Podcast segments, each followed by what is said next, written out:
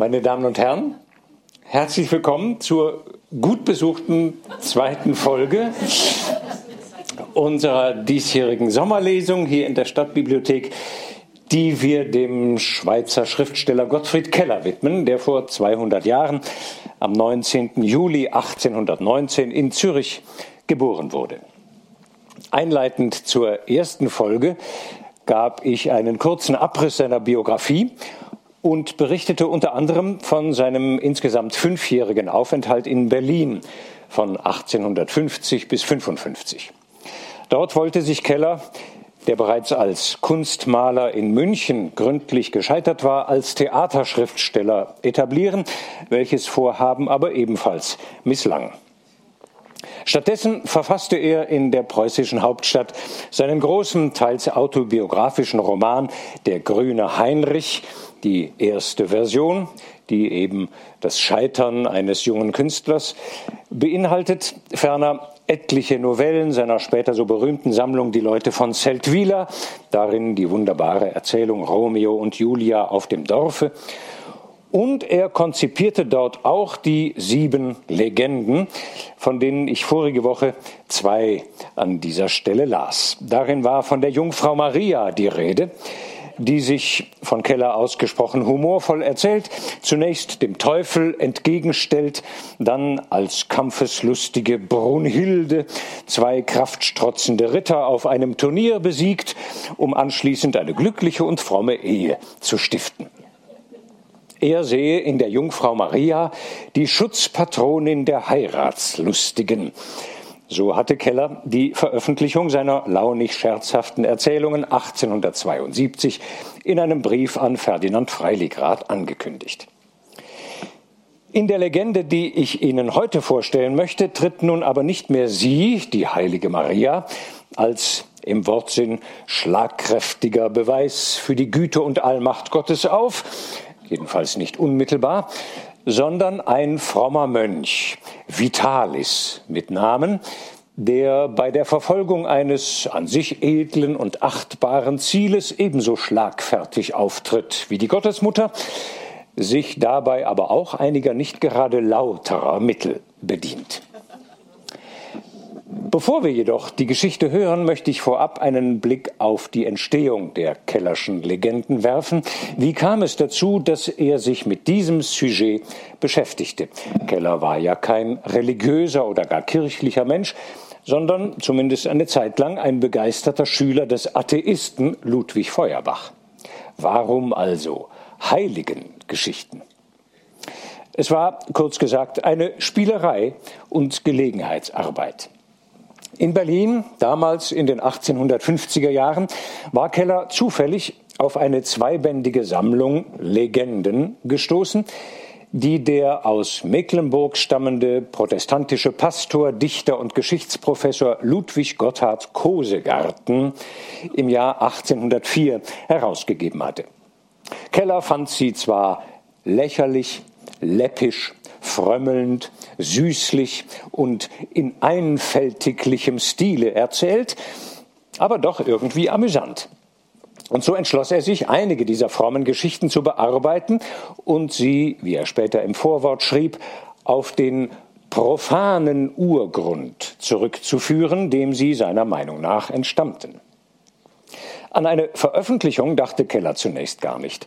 Und noch 15, 20 Jahre später, als es doch dazu kam, schrieb er an den österreichischen Literaturkritiker Emil Kuh, ich bin zur Publikation eines kleinen Zwischengerichts, eines lächerlichen Schälchens eingemachter Pflaumen verleitet worden, welches ich Ihnen hiermit pflichtschuldigst übersende möchten Ihnen diese sieben Legendchen nicht allzu abgelegen und absonderlich vorkommen.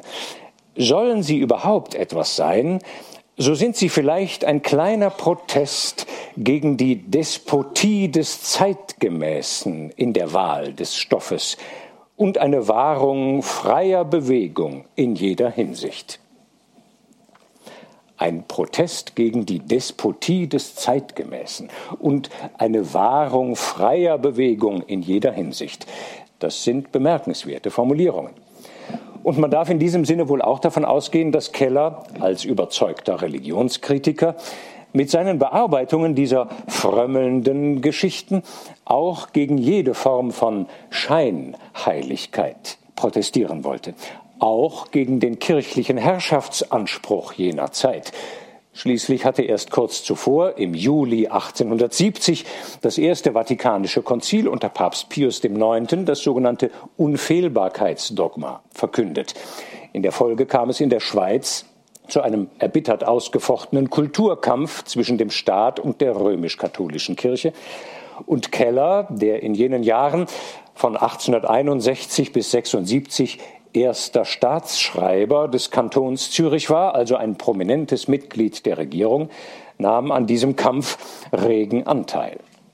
Seine auf den ersten Blick so harmlos wirkenden Legendchen sind also auf den zweiten mehr als bloß ein lächerliches Schälchen eingemachter Pflaumen. Sie haben es im Gegenteil ganz schön in sich. Im Vorwort zu seiner Sammlung schreibt Keller, er habe nach der Lektüre der Kosegartenschen Vorlage die Lust zu einer Reproduktion jener abgebrochen schwebenden Gebilde verspürt, wobei ihnen freilich zuweilen das Antlitz nach einer anderen Himmelsgegend hingewendet wurde, als nach welcher sie in der überkommenen Gestalt schauen. Und wie sieht die überkommene Gestalt im Fall der Erzählung über den frommen Mönch Vitalis aus? Bevor Sie die Kellersche Fassung der Legende hören, möchte ich Ihnen gerne den Text Kosegartens Wort für Wort vorlesen. Keine Angst, es dauert nicht lange. Damit verrate ich zwar den Plot, das Handlungsgerüst der Geschichte, aber ich verspreche wohl nicht zu viel, wenn ich sage, das, was Keller aus dieser süßlichen Erzählung macht, wie er eine in einfältiglichem Stil erzählte Geschichte in eine dramatisch schillernde, witzige und, wie er selbst sagt, erotisch-weltliche Historie verwandelt, das ist einfach phänomenal. Bei Kosegarten, das muss ich vorab noch erwähnen, ist die Vitalis-Legende ein Teil der Erzählungen um den heiligen Johannes den Barmherzigen oder Johannes den Almosengeber. Der war von 610 bis 619 Patriarch von Alexandria in Ägypten und berühmt für die große Güte, mit der er den Armen und insbesondere den Sündern begegnete. So seien einmal, heißt es, einige Priester zu ihm gekommen, die einen jungen Mann hart bestraft wissen wollten, weil dieser eine Nonne entführt habe. Zu welchem Zweck wird nicht gesagt, aber man kann es sich denken. Auf die Forderung der Priester habe Johannes aber nur erwidert, nicht so, meine Söhne, nicht so. Richtet nicht, auf dass ihr nicht gerichtet werdet. Außerdem wisst ihr ja nicht, ob die beiden noch heute zu Sündigen fortfahren oder ob ihnen ihr Vergehen schon leid sei. Dieser barmherzige Spruch des Bischofs den Kosegarten, wie übrigens die meisten seiner Erzählungen, in enger Anlehnung an die Legenda Aurea, die goldene Legende des Jacopo de Voragine aus dem 13. Jahrhundert überliefert, dient dann sozusagen als Bindeglied zur Episode um den Mönch Vitalis, in der gezeigt wird, dass auch diesem, obwohl er sich moralisch zumindest zweideutig verhielt, von Seiten des Bischofs, Zitat, dieselbe liebreiche Schonung widerfuhr wie jenem unzüchtigen Liebespaar. Also begeben wir uns, wohlgemerkt mit Ludwig Gotthard Kosegarten, noch nicht mit Gottfried Keller, nach Alexandria ins siebte Jahrhundert. Aus die Barmherzigkeit des heiligen Johannes, genannt der Almosenier. Dieselbe liebreiche Schonung bewies der fromme Erzbischof einem Mönche, Vitalis genannt, welcher eine ganz eigene Weise ersonnen hatte, die öffentlichen Buhlerinnen der Hauptstadt zu bekehren. Er zeichnete sie sämtlich auf, besuchte denn die eine nach der andern und sprach zu jeder, Gewähre mir die und die Nacht und versage dich an keinen andern Sobald er nun um die bestimmte Stunde in das Haus und in die Kammer trat, fiel er in einer Ecke des Gemachs auf die Knie und betete für die Besitzerin des Hauses die ganze Nacht. Frühmorgens verließ er sie und verbot ihr aufs schärfste zu sagen, was er bei ihr gemacht hatte. Dies trieb Vitalis eine geraume Zeit und richtete dadurch seinen guten Namen völlig zugrunde. Befand er sich bei einbrechender Nacht etwa in einer Gesellschaft, so pflegte er zu sprechen Ach, was mache ich doch? Hätte ich doch bald vergessen, dass die und die Freundin mich erwartet. Ich muss hin, auf dass sie nicht über mich zürne. Ward er von andern wegen solchen anstößigen Wandels gestraft, so sprach er Was denkt ihr doch? Meint ihr, dass ich von Stahl und Eisen sei? Bildet ihr euch ein, dass Gott den Mönchen nicht auch ein bisschen Freude gönne? Die Mönche sind Menschen so gut wie die anderen. Manche sagten zu ihm, Vater, nehmt euch lieber eine eigene Frau und legt den geistlichen Habit ab, damit die anderen sich nicht an euch ärgern. Hierauf pflegte er zu antworten, wer sich ärgern will, der ärgere sich und renne meinethalb mit dem Kopf gegen die Mauer. Seid ihr aber über mich zu Richtern bestellt? Bekümmert euch um euch selbst. Für mich sollt ihr Gott keine Rechenschaft ablegen. Solches sagte er mit großem Lärmen und Geschrei. Als nun die Sache vor den Erzbischof gebracht wurde, weigerte der sich, dem sonst frommen Mönche etwas so Frevelhaftes zuzutrauen. Ihm ahnete, dass irgendeine löbliche Absicht unter einem so frechen Äußern verborgen bliebe, und er vertrauete, dass Gott solche zu seiner Zeit schon an das Licht bringen werde. Und wirklich gelang es dem Mönche, manche dieser Metzen zu bekehren und in Klöstern unterzubringen. Als er eines Morgens aus dem Hause eines solchen Weibsbildes heraustrat, begegnete ihm einer ihrer Buhler, gab ihm, dem Vitalis, eine Maulschelle und sprach, Willst du noch nicht ablassen, Bösewicht, von diesen ruchlosen Gängen? Vitalis aber antwortete, für diese Maulschelle wirst du eine andere empfahen, welche über ganz Alexandrien erschallt. Und gleich darauf erschien der Teufel dem Wüstling in Gestalt eines Mohren, versetzte ihm eine erschreckliche Maulschelle und sprach, die schickt dir der Abt Vitalis. Von Stund an fuhr der Teufel in ihn und plagte ihn erbärmlich, bis Vitalis ihn durch sein Gebet befreite. Vitalis beharrte in dieser Bekehrungsweise, solange er lebte. Als er gestorben war, fand man an den Wänden seiner Zelle diese Worte geschrieben. Richtet nicht vor der Zeit. Die gewesenen Buhlerinnen aber, welche durch Vitalis Tod ihres ihm geleisteten Versprechens entbunden waren, bekannten nun, in welcher Absicht er sie besucht und was er bei ihnen gemacht habe. Als das der Bischof Johannes vernahm, preisete er Gott, der solches offenbart hatte. Auch sprach er, O wie gern hätte ich die Maulschelle hingenommen, die Vitalis empfing.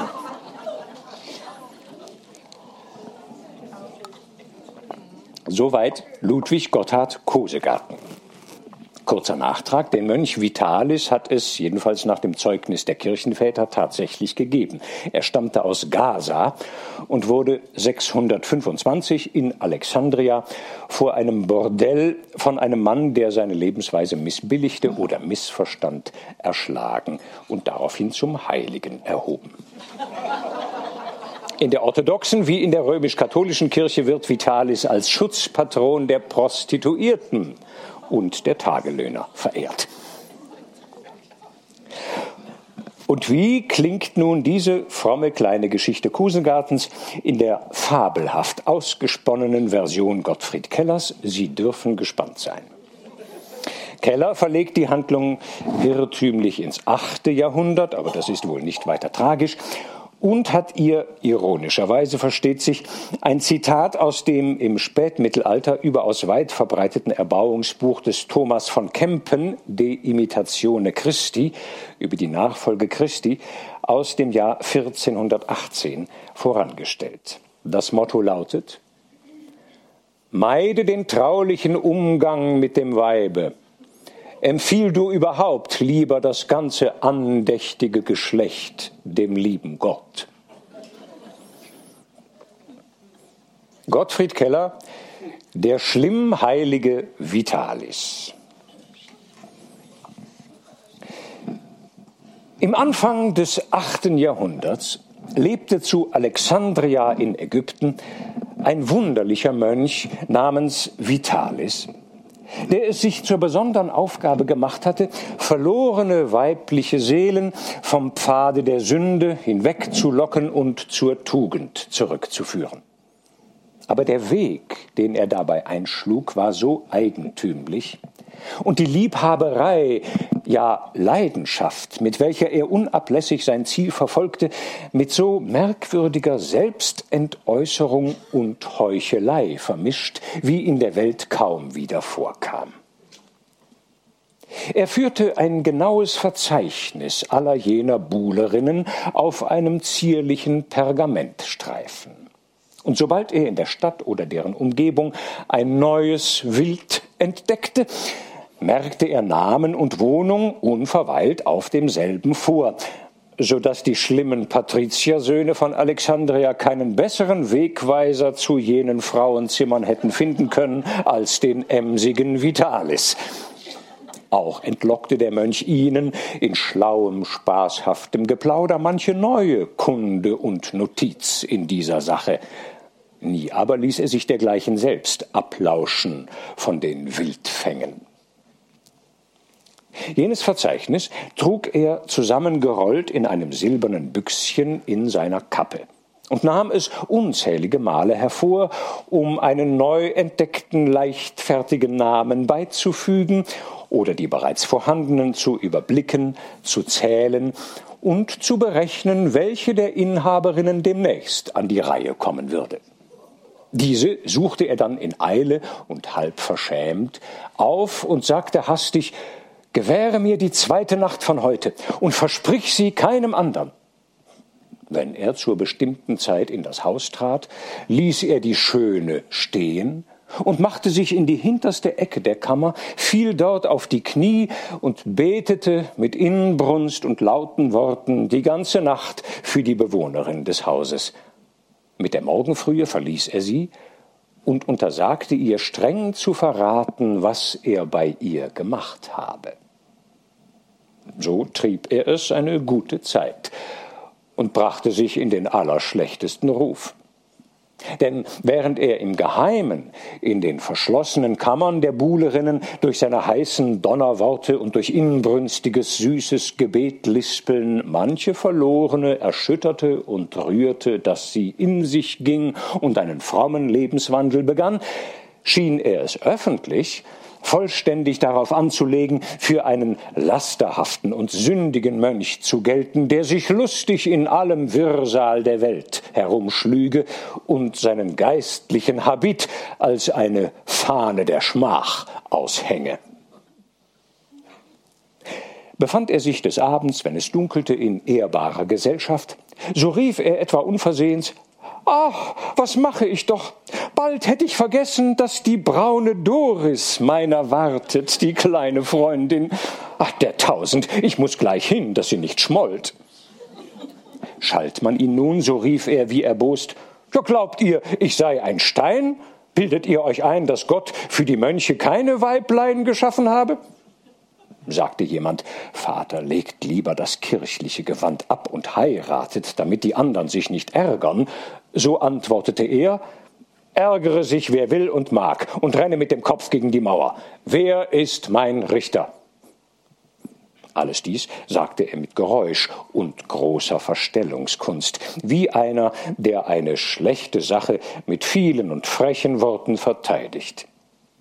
Und er ging hin und zankte sich vor den Haustüren der Mädchen mit den Nebenbuhlern herum, Ja, er prügelte sich sogar mit ihnen und teilte manche derbe Maulschelle aus, wenn es etwa hieß, na fort mit dem Mönch, will der Kleriker uns hier den Platz streitig machen, zieh ab, du Glatzkopf. Auch war er so beharrlich und zudringlich, dass er in den meisten Fällen den Sieg davontrug und unversehens ins Haus schlüpfte. Kehrte er beim Morgengrauen in seine Zelle zurück, so warf er sich nieder vor der Mutter Gottes, zu deren Preis und Ehre er allein diese Abenteuer unternahm und den Tadel der Welt auf sich lud. Und wenn es ihm gelungen war, ein verlorenes Lamm zurückzuführen und in irgendeinem heiligen Kloster unterzubringen, so dünkte er sich seliger vor der Himmelskönigin, als wenn er tausend Heiden bekehrt hätte. Denn dies war sein ganz besonderer Geschmack, dass er das Martyrium bestand vor der Welt als ein Unreiner und Wüstling, während die allerreinste Frau im Himmel wohl wüsste, dass er noch nie ein Weib berührt habe und ein Kränzlein weißer Rosen unsichtbar auf seinem vielgeschmähten Haupte trage. Einst hörte er von einer besonders gefährlichen Person, welche durch ihre Schönheit und Ungewöhnlichkeit viel Unheil und selbst Blutvergießen anrichte, da ein vornehmer und grimmiger Kriegsmann ihre Türe belagere und jeden niederstrecke, der sich mit ihm in Streit einlasse. Sogleich nahm Vitalis sich vor, diese Hölle anzugreifen und zu überwinden. Er schrieb den Namen der Sünderin nicht erst in sein Verzeichnis, sondern ging geraden Weges nach dem berüchtigten Hause und traf an der Türe richtig mit jenem Soldaten zusammen, der in Scharlach gekleidet hochmütig daherschritt und einen Wurfspieß in der Hand trug. Duck dich beiseite, Mönchlein, rief er höhnisch dem frommen Vitalis zu. Was wagst du, an meiner Löwenhöhle herumzukrabbeln? Für dich ist der Himmel, für uns die Welt.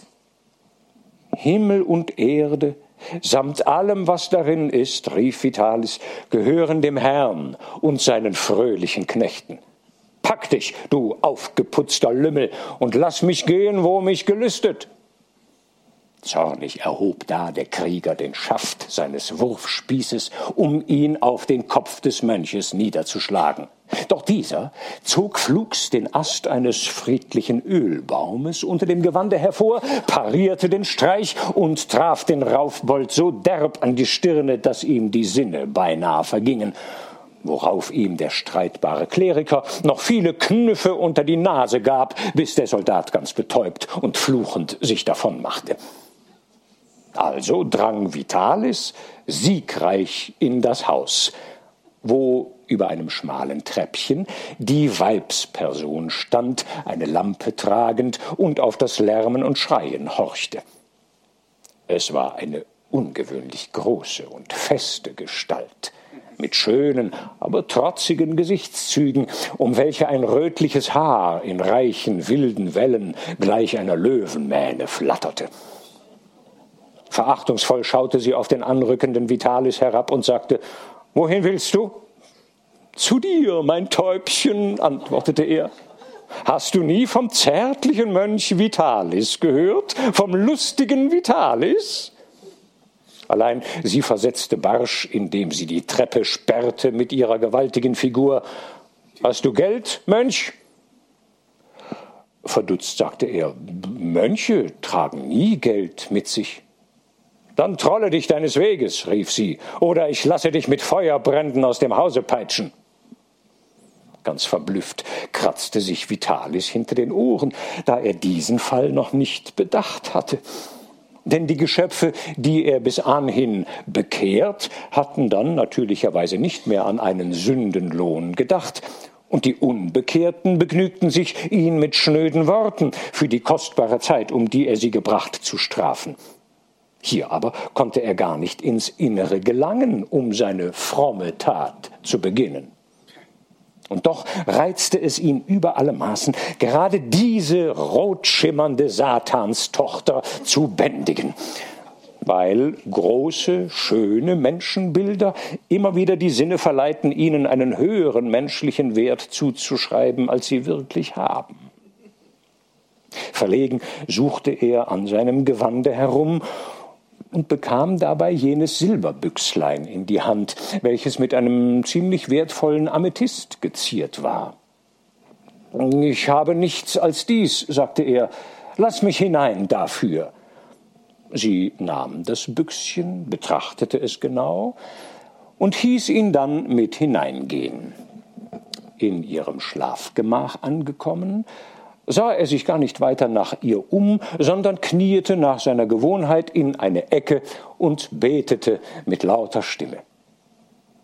Die Hetäre, welche glaubte, er wolle seine weltlichen Werke aus geistlicher Gewohnheit mit Gebet beginnen, erhob ein unbändiges Gelächter und setzte sich auf ihr Ruhbett, um ihm zuzusehen. Da das Ding aber kein Ende nahm und anfing, sie zu langweilen, entblößte sie unzüchtig ihre Schultern, schritt auf ihn zu, umstrickte ihn mit ihren weißen, starken Armen und drückte den guten Vitalis mit seinem geschorenen und tonsurierten Kopf so derb gegen ihre Brust, dass er zu ersticken drohte und zu prusten begann, als ob er im Fegfeuer stäke. Es dauerte aber nicht lang, so fing er an, nach allen Seiten auszuschlagen wie ein junges Pferd in der Schmiede, bis er sich von der höllischen Umschlingung befreit hatte. Dann aber nahm er den langen Strick, welchen er um den Leib trug, und packte das Weib, um ihr die Hände auf den Rücken zu binden, damit er Ruhe vor ihr habe. Er musste jedoch tüchtig mit ihr ringen, bis es ihm gelang, sie zu fesseln.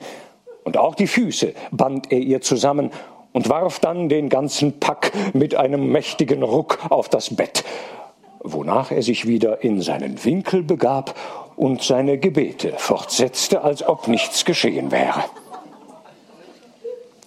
Die gefesselte Löwin wälzte sich erst zornig und unruhig hin und her, suchte sich zu befreien und stieß hundert Flüche aus.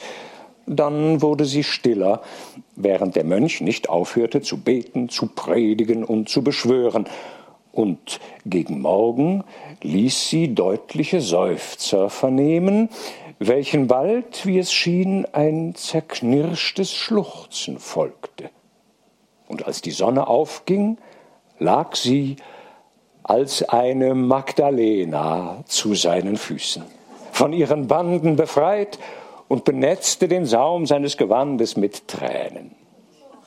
Würdevoll und heiter streichelte Vitalis ihr das Haupt und versprach, mit einbrechender künftiger Nacht wiederzukommen, um ihr kundzutun, in welchem Kloster er eine Bußzelle für sie ausfindig gemacht hätte. Dann verließ er sie, vergaß aber nicht, ihr vorher einzuschärfen, dass sie inzwischen nichts von ihrer Bekehrung verlauten lassen und vor allem jedermann, der sie darum befragen würde, sagen solle, er habe sich recht lustig bei ihr gemacht. Allein, wie erschrak er, als er zur bestimmten Stunde wieder erscheinend die Türe fest verschlossen fand indessen das Frauenzimmer frisch geschmückt und stattlich aus dem Fenster sah. Was willst du, Priester? rief sie herunter, und erstaunt erwiderte er halblaut Was soll das heißen, mein Lämmchen? Tu doch von dir diesen Sündenflitter und lass mich ein, dass ich dich zu deiner Buße vorbereite. Du willst zu mir herein, du schlimmer Mönch, sagte sie lächelnd, als ob sie ihn missverstanden hätte. Hast du Geld oder Geldeswert bei dir? Mit offenem Munde starrte Vitalis empor. Dann rüttelte er verzweifelt an der Türe, aber sie war und blieb verschlossen, und vom Fenster war das Weib auch verschwunden. Das Gelächter und die Verwünschungen der Vorübergehenden trieben den scheinbar so verdorbenen und schamlosen Mönch endlich von dem verrufenen Haus hinweg. Allein sein einziges Sinnen und Trachten ging dahin, wieder in das nämliche Haus zu gelangen und den Bösen, der in diesem Weibe steckte, auf jede Weise zu überwinden. Von diesem Gedanken beherrscht, lenkte er seine Schritte in eine Kirche, wo er, statt zu beten, über Mittel und Wege sann, wie er sich den Zutritt bei der Verlorenen verschaffen könne. Indem fiel sein Blick auf die Lade, in welcher die Gaben der Mildtätigkeit aufbewahrt lagen. Und kaum war die Kirche, in welcher es dunkel geworden, leer, so schlug er die Lade mit kräftiger Faust auf und warf ihren Inhalt, der aus einer Menge kleiner Silberlinge bestand, in seine aufgeschürzte Kutte und eilte schneller als ein Verliebter nach der Wohnung der Sünderin. Eben wollte ein zierlicher Stutzer in die aufgehende Türe schlüpfen. Vitalis ergriff ihn hinten an den duftenden Locken, schleuderte ihn auf die Gasse und schlug die Türe, indem er hineinsprang, jenem vor der Nase zu. Und so stand er nach einigen Augenblicken abermals vor der ruchlosen Person, welche ihn mit funkelnden Augen besah, da er statt des erwarteten Stutzers erschien. Vitalis aber schüttete schnell das gestohlene Geld auf den Tisch und sagte, genügt das für diese Nacht? Stumm, aber sorgfältig zählte sie das Gut und sagte dann, es genügt und tat es beiseite. Nun standen sich die beiden sonderbarlich gegenüber. Das Lachen verbeißend schaute sie drein, als ob sie von nichts wüsste. Und der Mönch wusste nicht, wie er es anpacken sollte, sie zur Rede zu stellen. Als sie aber plötzlich in verlockende Gebärden überging und mit der Hand in seinen glänzenden dunklen Bart fahren wollte, da brach das Gewitter seines geistlichen Gemütes mächtig los. Zornig schlug er ihr auf die Hand, warf sie dann auf das Bett, dass es erzitterte, und indem er auf sie hinkniete und ihre Hände festhielt, fing er, ungerührt von ihren Reizen, der Gestalt an, ihr in die Seele zu reden, dass ihre Verstocktheit endlich sich zu lösen schien. Sie ließ nach in den gewaltsamen Anstrengungen, sich zu befreien. Häufige Tränen flossen über das schöne und kräftige Gesicht, und als der eifrige Gottesmann sie nun freigab und aufrecht an ihrem Sündenlager stand, lag die große Gestalt auf demselben mit ausgestreckten, müden Gliedern, wie von Reue und Bitterkeit zerschlagen, schluchzend und die umflorten Augen nach ihm richtend, wie verwundert über diese unfreiwillige Verwandlung. Da verwandelte sich auch das Ungewitter seines beredten Zornes in weiche Rührung und inniges Mitleid. Er pries innerlich seine himmlische Beschützerin, welcher zu Ehren ihm dieser schwerste aller Siege gelungen war. Und seine Rede floss jetzt versöhnend und tröstend wie lindes Frühlingswehen über das gebrochene Eis dieses Herzens. Fröhlicher, als wenn er das lieblichste Glück genossen hätte, eilte er von dannen. Aber nicht, um auf seinem harten Lager noch ein Stündchen Schlaf zu finden, sondern um vor dem Altare der Jungfrau für die arme, reuenvolle Seele zu beten, bis der Tag vollends angebrochen wäre. Denn er gelobte, kein Auge zu schließen, bis das verirrte Lamm nunmehr sicher hinter den schützenden Klostermauern verwahrt sei. Kaum war auch der Morgen lebendig geworden, so machte er sich wieder auf den Weg nach ihrem Hause sah aber auch gleichzeitig vom anderen Ende der Straße den wilden Kriegsmann daherkommen, welcher nach einer durchschwelgten Nacht, halb betrunken, es sich in den Kopf gesetzt hatte, die Hetäre endlich wieder zu erobern. Vitalis war näher an der unseligen Türe, und behende sprang er darauf zu, um sie vollends zu erreichen.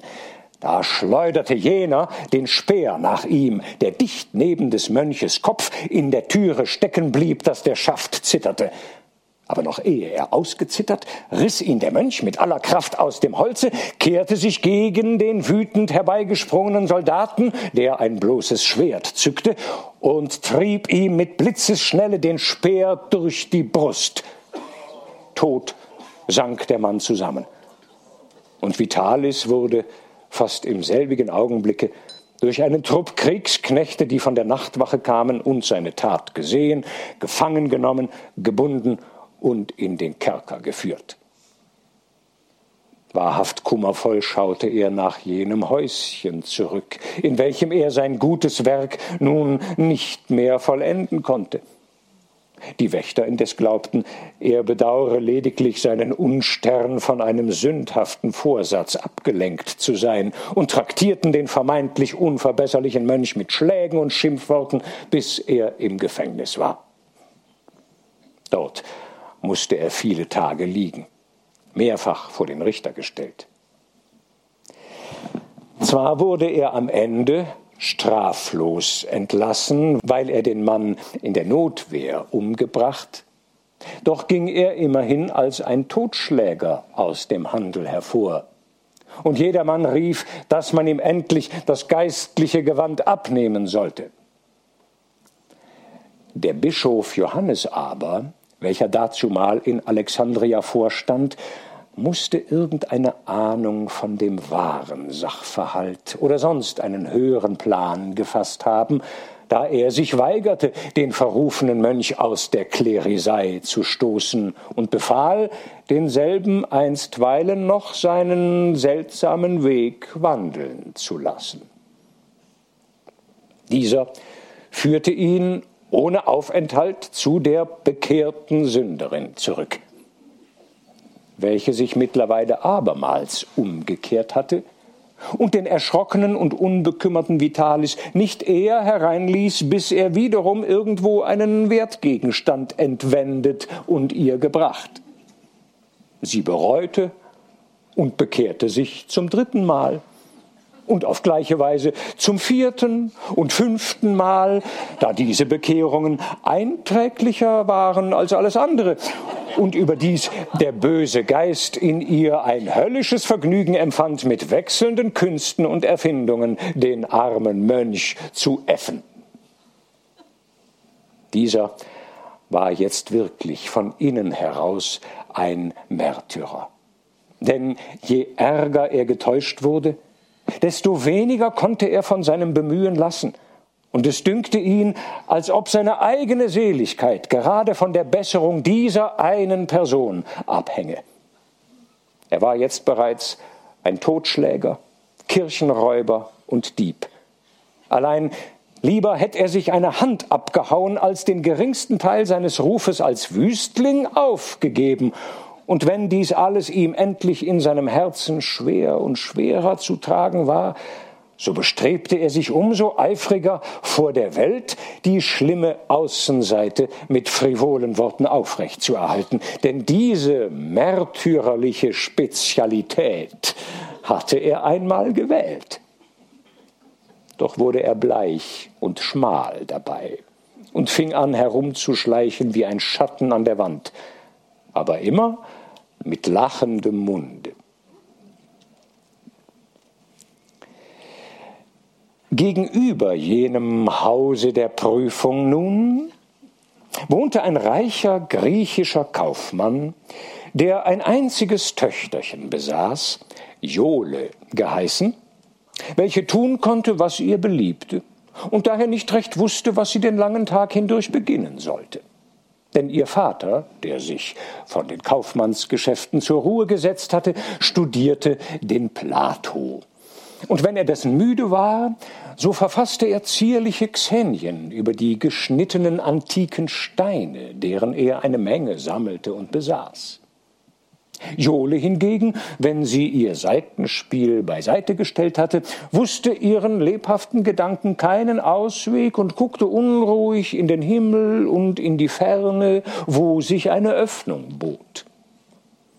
So entdeckte sie auch den Verkehr des Mönches in der Straße und erfuhr, welche Bewandtnis es mit dem berüchtigten Klerikus habe. Erschreckt und scheu betrachtete sie ihn von ihrem Zimmer aus und konnte nicht umhin, seine stattliche Gestalt und sein männliches Aussehen zu bedauern.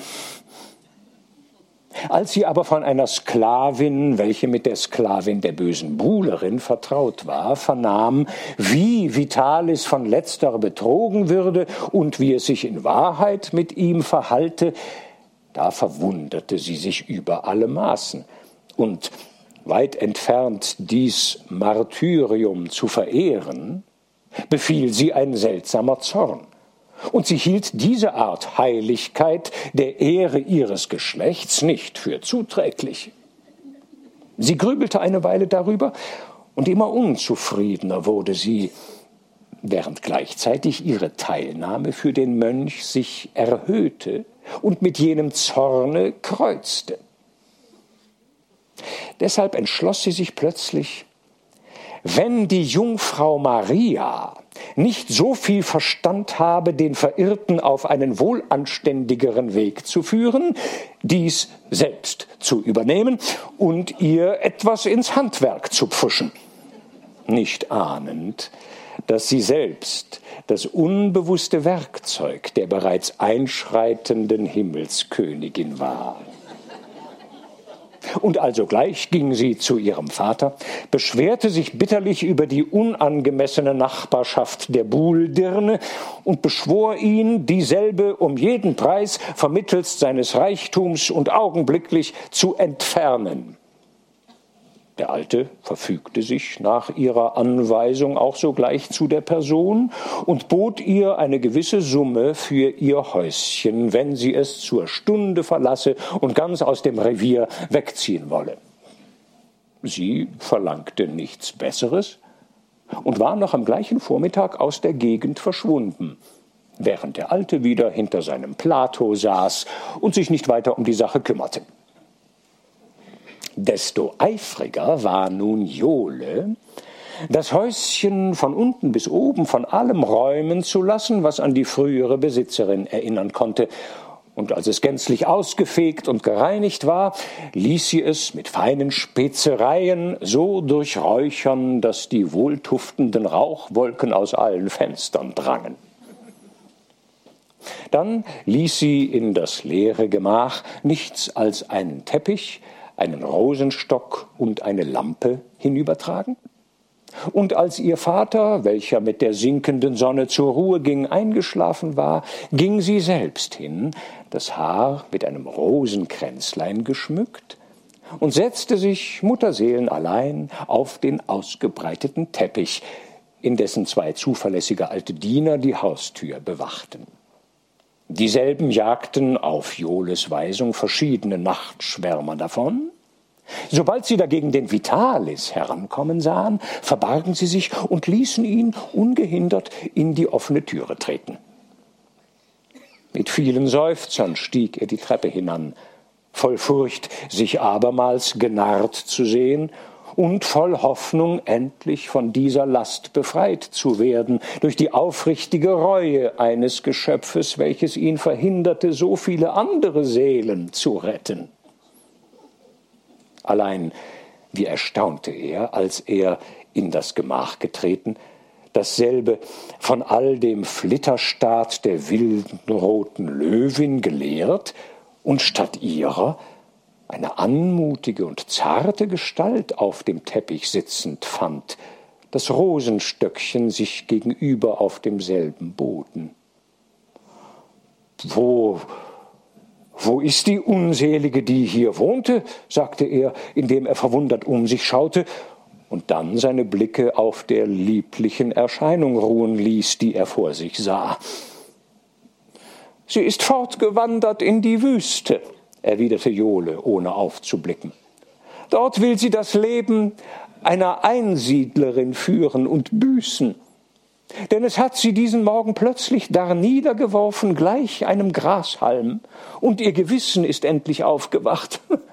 Sie rief nach einem gewissen Priester Vitalis, der ihr beistehen möchte. Allein der Geist, der in sie gefahren, ließ sie nicht länger harren. Die Törin raffte all ihre Habe zusammen, verkaufte sie und gab das Geld den Armen, worauf sie stehenden Fußes in einem härenen Hemd und mit abgeschnittenem Haar einen Stecken in der Hand hinauszog, wo die Wildnis ist. Gepriesen seist du, Herr, und gelobt deine gnadenvolle Mutter, rief Vitalis, voll fröhlicher Andacht die Hände faltend, indem es ihm wie eine Steinlast von Herzen fiel. Zugleich aber betrachtete er das Mädchen mit seinem Rosenkränzchen genauer und sprach Warum sagtest du die Törin? Und wer bist du? Von woher kommst du? Und was hast du vor? Die liebliche Jole richtete jetzt ihr dunkles Auge noch tiefer zur Erde. Sie beugte sich vornüber, und eine hohe Schamröte übergoss ihr Gesicht, da sie sich innerlich wohl selbst der argen Dinge schämte, die sie nun vor einem Manne zu sagen im Begriffe war. Ich bin, sagte sie, eine verstoßene Weise, die weder Vater noch Mutter mehr hat. Dieser Teppich, diese Lampe und dieser Rosenstock sind die letzten Überbleibsel von meinem Erbe. Und damit habe ich mich hier niedergelassen, um das Leben zu beginnen, das jene verlassen hat, welche vor mir hier wohnte. Ei, so sollt ich doch, rief der Mönch und schlug die Hände zusammen. Seht mir einmal an, wie fleißig der Teufel ist. Und dies harmlose Tierlein hier sagt das Ding so trocken daher, wie wenn ich nicht der Vitalis wäre. Nun, mein Kätzchen, was willst du tun? Sag's noch einmal. Ich will mich der Liebe weihen und den Männern dienen, solange diese Rose lebt, sagte sie und zeigte flüchtig auf den Strauch. Doch brachte sie die Worte kaum heraus und versank vor Scheu beinahe in den Boden. Und diese natürliche Scham diente der Schelmin sehr gut, den Mönch zu überzeugen, dass er es hier mit einer kindlichen Unschuld zu tun habe, die nur äußerlich vom Teufel besessen mit beiden Füßen in den Abgrund springen wolle. Er strich sich vor Vergnügen den Bart, einmal so zur rechten Zeit auf dem Platz erschienen zu sein. Und um sein Behagen noch länger zu genießen, sagte er langsam und humoristisch, und dann, nachher, mein Täubchen, nachher will ich in die Hölle fahren als eine allerärmste Seele, wo die schöne Frau Venus ist oder vielleicht auch, wenn ich einen guten Prediger finde, etwa später in ein Kloster gehen und Buße tun. Na, immer besser, rief er. Das ist ein ordentlicher Kriegsplan. Und gar nicht übel erraten. Denn was den Prediger betrifft, so ist er schon da. Er steht vor dir, du schwarzäugiges Höllenbrätchen. Und das Kloster ist dir auch schon gerichtet wie eine Mausfalle. Nur, dass man ungesündigt hineinspaziert. Verstanden? Ungesündigt bis auf den sauberen Vorsatz, der indessen einen erklecklichen Reueknochen für dein ganzes Leben abgeben und nützlich sein mag. Denn sonst wärst du, kleine Hexe, auch gar zu possierlich und scherzhaft für eine rechte Büßerin. Aber nun fuhr er mit ernster Stimme fort. Herunter vorerst mit den Rosen vom Kopf und dann aufmerksam zugehört. Äh, nein, sagte Jole etwas kecker.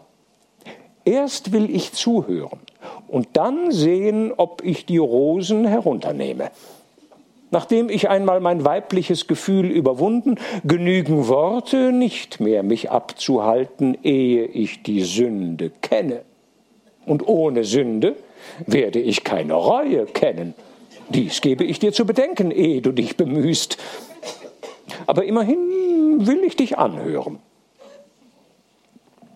Jetzt begann Vitalis seine schönste Predigt, die er je gehalten. Das Mädchen hörte ihm anmutig und aufmerksam zu, und ihr Anblick übte einen erheblichen Einfluss auf die Wahl seiner Worte, ohne dass er dessen inneward, da die Schönheit und Feinheit des zu bekehrenden Gegenstandes wie von selbst eine erhöhte Beredsamkeit hervorrief. Allein da es ihr nicht im mindesten ernst war mit dem, was sie frevelhafterweise vorgab, so konnte die Rede des Mönches sie auch nicht sehr erschüttern. Ein liebliches Lachen schwebte vielmehr um ihren Mund, und als er geendigt hatte und sich erwartungsvoll den Schweiß von der Stirne wischte, sagte Jole Ich bin nur halb gerührt von deinen Worten und kann mich nicht entschließen, mein Vorhaben aufzugeben. Denn ich bin allzu neugierig, wie es sich in Lust und Sünden lebe. Wie versteinert stand Vitalis da und wusste nicht ein einziges Wort hervorzubringen. Es war das erste Mal, dass ihm seine Bekehrungskunst so rund fehlgeschlagen. Seufzend und nachsinnend ging er im Gemach auf und nieder und besah dann wieder die kleine Höllenkandidatin. Die Kraft des Teufels schien sich hier auf unheimliche Weise mit der Kraft der Unschuld zu verbinden, um ihm zu widerstehen. Aber umso leidenschaftlicher gedachte er dennoch obzusiegen.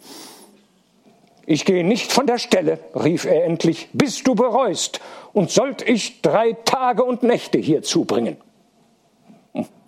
Das würde mich nur hartnäckiger machen, erwiderte Jule. Ich will mir aber Bedenkzeit nehmen und die kommende Nacht dich wieder anhören. Jetzt bricht der Tag bald an. Geh deines Weges. Indessen verspreche ich, nichts in der Sache zu tun und in meinem jetzigen Zustand zu verbleiben, wogegen du versprechen musst, nirgends meiner Person zu erwähnen und nur in dunkler Nacht hierher zu kommen.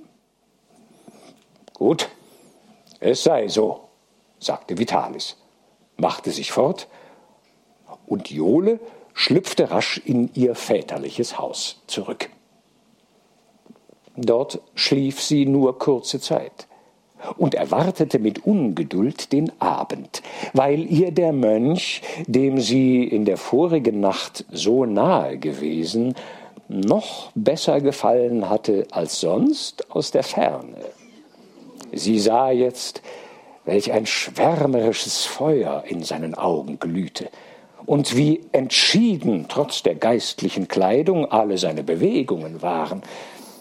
Wenn sie sich dazu seine Selbstverleugnung vergegenwärtigte, seine Ausdauer in dem einmal Erwählten, so konnte sie nicht umhin, diese guten Eigenschaften zu ihrem eigenen Nutzen und Vergnügen verwendet zu wünschen, und zwar in Gestalt eines verliebten und getreuen Ehemannes. Ihre Aufgabe war demnach, aus einem wackeren Märtyrer einen noch besseren Ehemann zu machen. In der kommenden Nacht fand sie Vitalis zeitig wieder auf ihrem Teppich. Und er setzte seine Bemühungen um ihre Tugend mit unvermindertem Eifer fort. Er musste fortwährend dazu stehen, wenn er nicht zu einem Gebet niederkniete. Jole dagegen machte es sich bequem. Sie legte sich auf den Teppich zurück, schlang die Arme hinten um den Kopf und betrachtete aus halbgeschlossenen Augen unverwandt den Mönch, der vor ihr stand und predigte. Einige Male schloss sie die Augen, wie vom Schlummer beschlichen, und sobald Vitalis das gewahrte, stieß er sie mit dem Fuße an, um sie zu wecken. Aber diese mürrische Maßregel fiel dennoch jedes Mal milder aus, als er beabsichtigte. Denn sobald der Fuß sich der schlanken Seite des Mädchens näherte, mäßigte er von selbst seine Schwere und berührte nur sanft die zarten Rippen. Und eine gar seltsamliche Empfindung durchströmte dann den ganzen langen Mönch. Eine Empfindung, die er sich bei allen den vielen schönen Sünderinnen, mit denen er bisher verkehrt, im entferntesten nie eingestellt hatte. Jole nickte gegen Morgen immer häufiger ein. Endlich rief Vitalis unwillig Kind, du hörst ja nicht, du bist nicht zu erwecken, Ach, du verharrst in Trägheit. Äh, nicht doch, nicht doch, sagte sie, indem sie die Augen plötzlich aufschlug und ein süßes Lächeln über ihr Gesicht flog, gleichsam als wenn der nahende Tag schon darauf zu sehen wäre. Ich habe gut aufgemerkt, ja, ja, ich hasse jetzt jene elende Sünde, die mir umso widerwärtiger geworden, als sie dir Ärgernis erregt, mein lieber Mönch. Denn nichts könnte mir mehr gefallen, was dir missfällt. Wirklich? rief er voll Freuden. So ist es mir doch gelungen. Jetzt komm nur gleich in das Kloster, damit wir deiner sicher sind.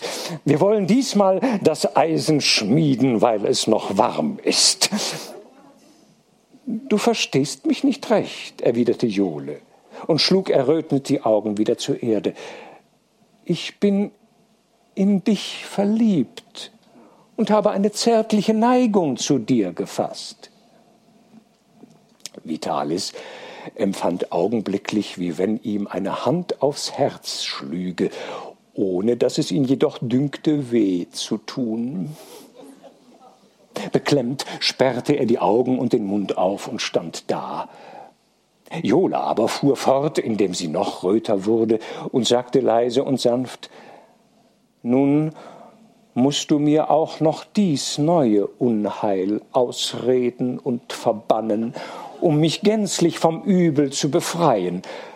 Ich hoffe, dass es dir gelingen werde. Vitalis, ohne ein Wort zu sagen, machte kehrt um und rannte aus dem Hause. Er lief in den silbergrauen Morgen hinaus, statt sein Lager aufzusuchen, und überlegte, ob er diese verdächtige junge Person ein für allemal ihrem Schicksal überlassen oder versuchen solle, ihr diese letzte Grille auch noch auszutreiben, welche ihm die bedenklichste von allen und für ihn selbst nicht ganz ungefährlich schien. Doch eine zornige Schamröte stieg ihm ins Haupt bei dem Gedanken, dass dergleichen für ihn selbst gefährlich sein sollte. Aber dann fiel ihm wieder ein, der Teufel könnte ihm ein Netz gestellt haben. Und wenn dem so wäre, so sei es am besten bei Zeiten zu fliehen. Aber feldflüchtig werden vor solchem federleichten Teufelsspuk, aber wenn das arme Geschöpfchen es wirklich gut meinte und durch einige kräftige Worte von seiner letzten unzukömmlichen Fantasie zu heilen wäre, Kurz, Vitalis konnte nicht mit sich einig werden. Und das umso weniger, als auf dem Grunde seines Herzens bereits ein dunkles Wogen das Schifflein seiner Vernunft zum Schaukeln brachte. Er schlüpfte daher in seiner Bedrängnis in ein Gotteshäuschen, wo vor kurzem ein schönes altes Marmorbild der Göttin Juno mit einem goldenen Heiligenschein versehen als Marienbild aufgestellt worden war, um diese Gottesgabe der Kunst nicht umkommen zu lassen. Vor dieser Maria warf er sich nieder und trug ihr inbrünstig seinen Zweifel vor, und er bat seine Meisterin um ein Zeichen. Wenn sie mit dem Kopfe nicke, so wolle er die Bekehrung vollenden, wenn sie ihn schüttle, so wolle er davon abstehen. Allein das Bild ließ ihn in der grausamsten Ungewissheit und tat keins von beidem. Weder nickte es noch schüttelte es den Kopf. Nur als ein rötlicher Schein vorüberziehender Frühwolken über den Marmor flog, schien das Gesicht auf das Holdeste zu lächeln. Mochte es nun sein, dass die alte Göttin, die Beschützerin ehelicher Zucht und Sitte, sich bemerklich machte, oder dass die neue über die Not ihres Verehrers lachen musste. Denn im Grunde waren beides Frauen, und diese lächert es immer, wenn ein Liebeshandel im Anzug ist. Aber Vitalis wurde davon nicht klüger. Im Gegenteil machte ihm die Schönheit des Anblickes noch wunderlicher zumut. Ja, merkwürdigerweise schien das Bild die Züge der errötenden Jole anzunehmen, welche ihn aufforderte, ihr die Liebe zu ihm aus dem Sinne zu treiben. Indessen wandelte um die gleiche Zeit der Vater Joles unter den Zypressen seines Gartens umher. Er hatte einige sehr schöne neue Steine erworben, deren Bildwerke ihn so früh auf die Beine gebracht. Entzückt betrachtete er dieselben, indem er sie in der aufgehenden Sonne spielen ließ. Da war ein nächtlicher Amethyst, worauf Luna ihren Wagen durch den Himmel führte, nicht ahnend, dass sich Amor hinten aufgehockt, während umherschwärmende Amoretten auf Griechisch ihr zuriefen, es sitzt einer hinten auf.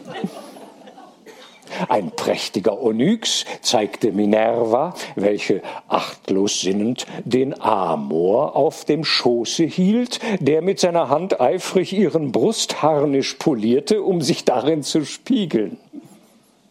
Auf einem Karneol endlich tummelte sich Amor als ein Salamander in einem vestalischen Feuer herum und setzte die Hüterin desselben in Verwirrung und Schrecken. Diese Szenen reizten den Alten zu einigen Listichen. Und er besann sich, welches er zuerst in Angriff nehmen wolle, als sein Töchterchen Jole, blass und überwacht, durch den Garten kam. Besorgt und verwundert rief er sie an und fragte, was ihr den Schlaf geraubt habe. Ehe sie aber antworten konnte, zeigte er ihr seine Kleinode und erklärte ihr den Sinn derselben. Da aber tat sie einen tiefen Seufzer und sagte, Ach, wenn all diese großen Mächte, die Keuschheit selbst, die Weisheit und die Religion sich nicht vor der Liebe bewahren können, wie soll ich, armes, unbedeutendes Geschöpf, mich wider sie befestigen? Über diese Worte erstaunte der alte Herr nicht wenig. Was muss ich hören? sagte er. Sollte dich das Geschoss des starken Eros getroffen haben? Es hat mich durchbohrt, erwiderte sie. Und wenn ich nicht binnen Tag und Nacht im Besitz des Mannes bin, welchen ich liebe, so bin ich des Todes.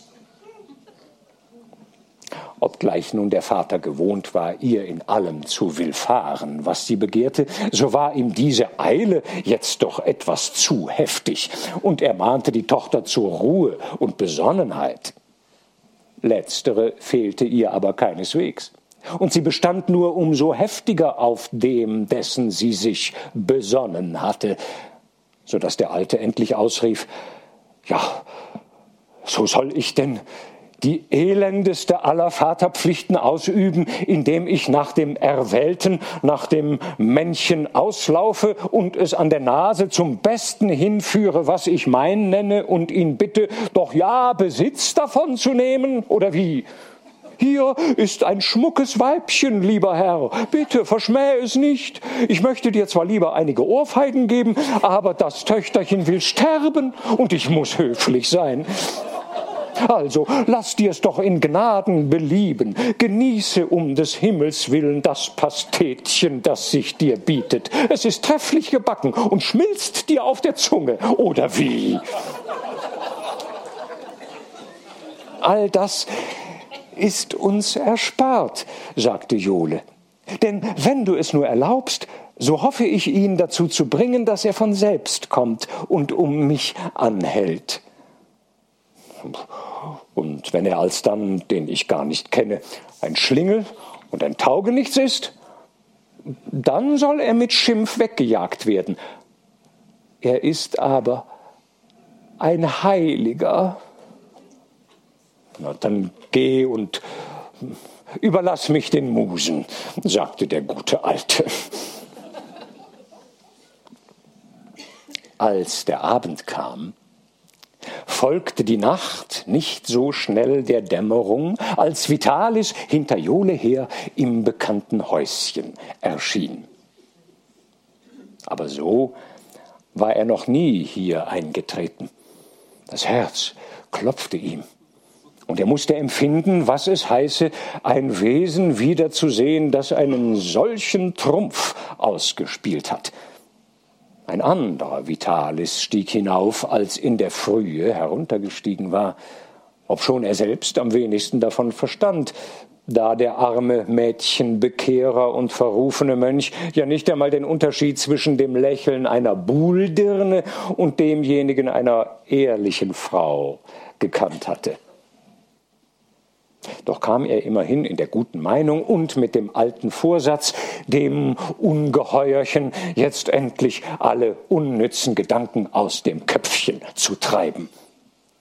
Nur schwebte ihm vor, als ob er nach gelungenem Werke dann doch etwa eine Pause in seiner Märtyrertätigkeit sich erlauben möchte, zumal ihn diese sehr zu ermüden begann.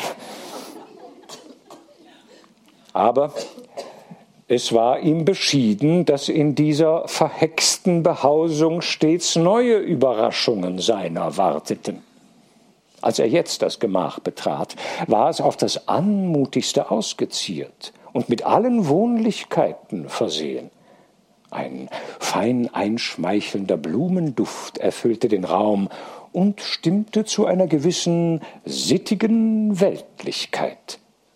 Auf einem blühweißen Ruhbett, an dessen Seide kein unordentliches Fältchen sichtbar war, saß Jole, herrlich geschmückt, in süß bekümmerter Melancholie, gleich einem spintisierenden Engel.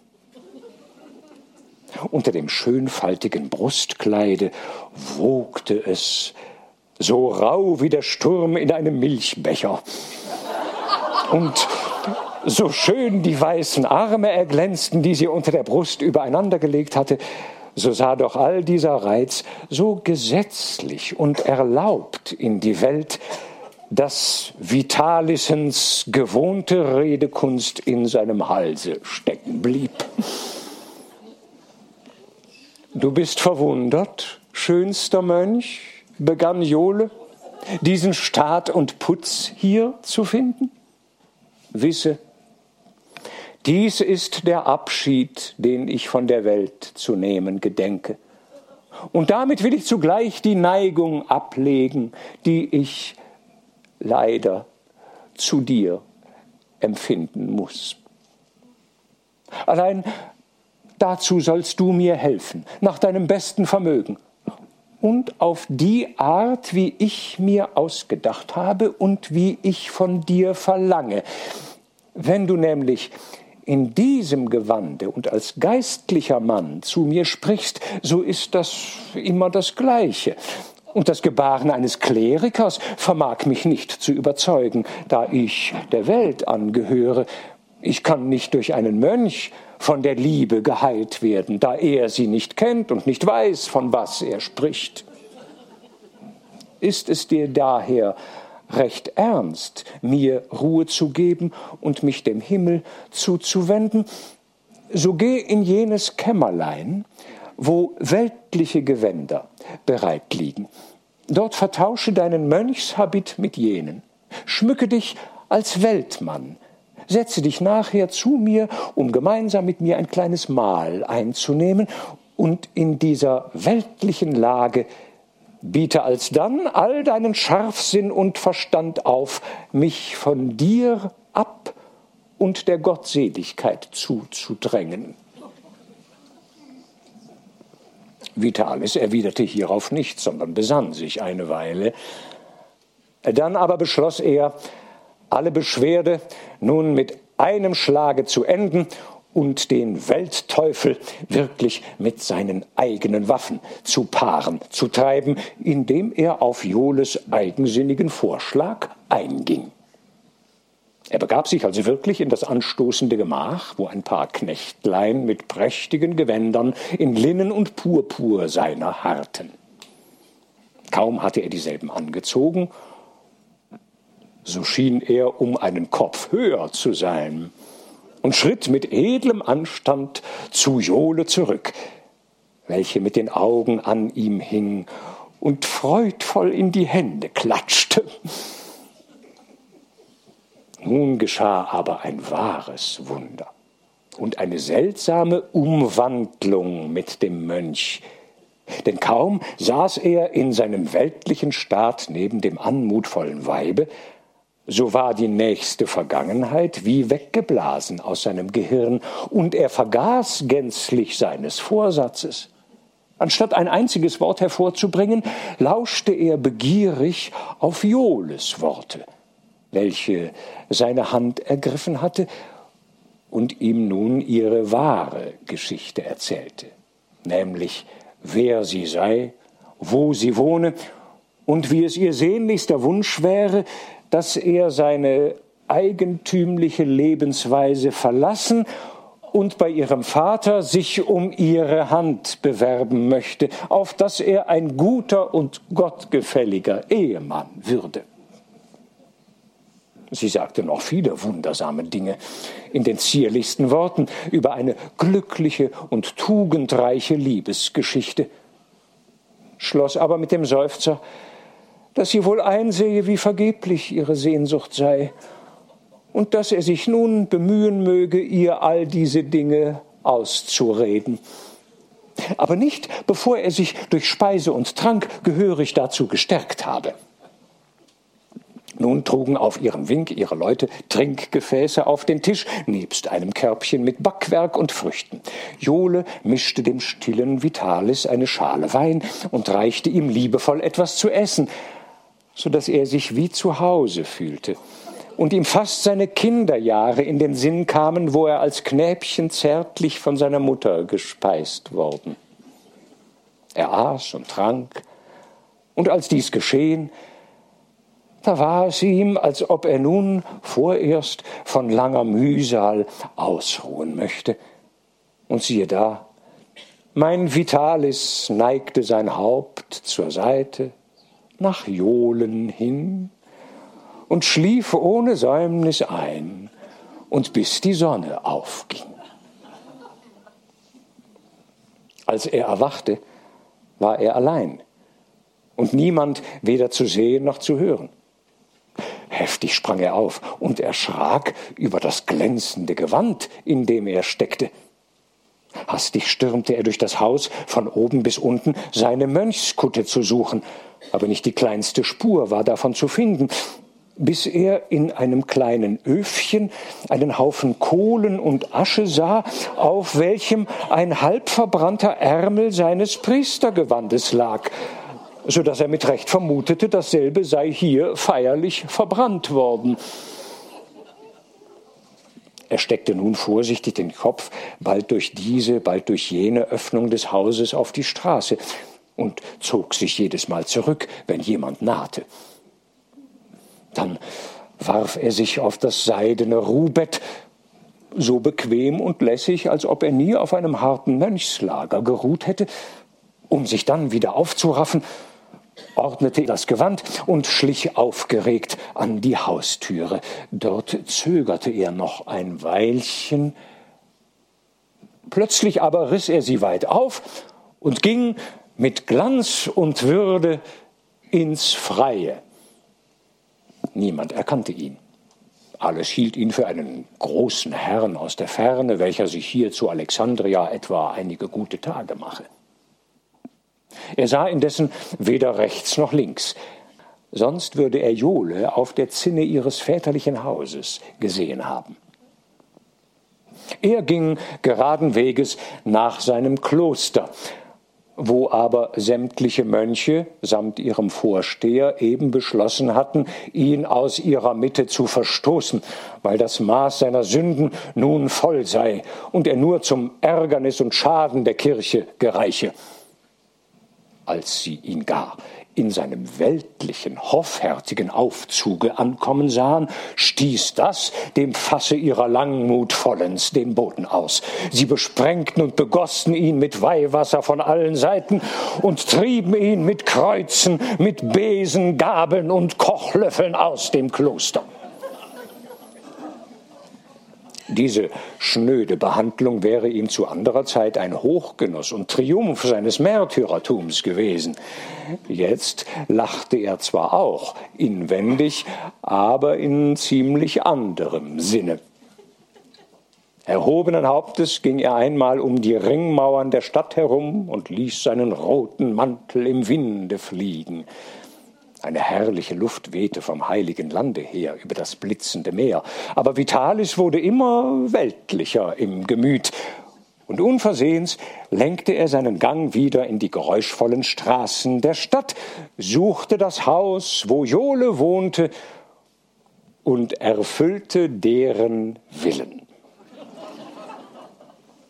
Er wurde jetzt ein ebenso trefflicher und vollkommener Weltmann und Gatte, als er ein Märtyrer gewesen war.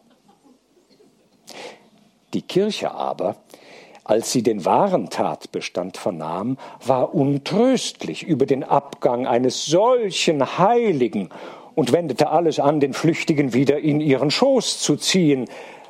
Allein Jole hielt ihn fest und meinte, er sei bei ihr gut genug aufgehoben.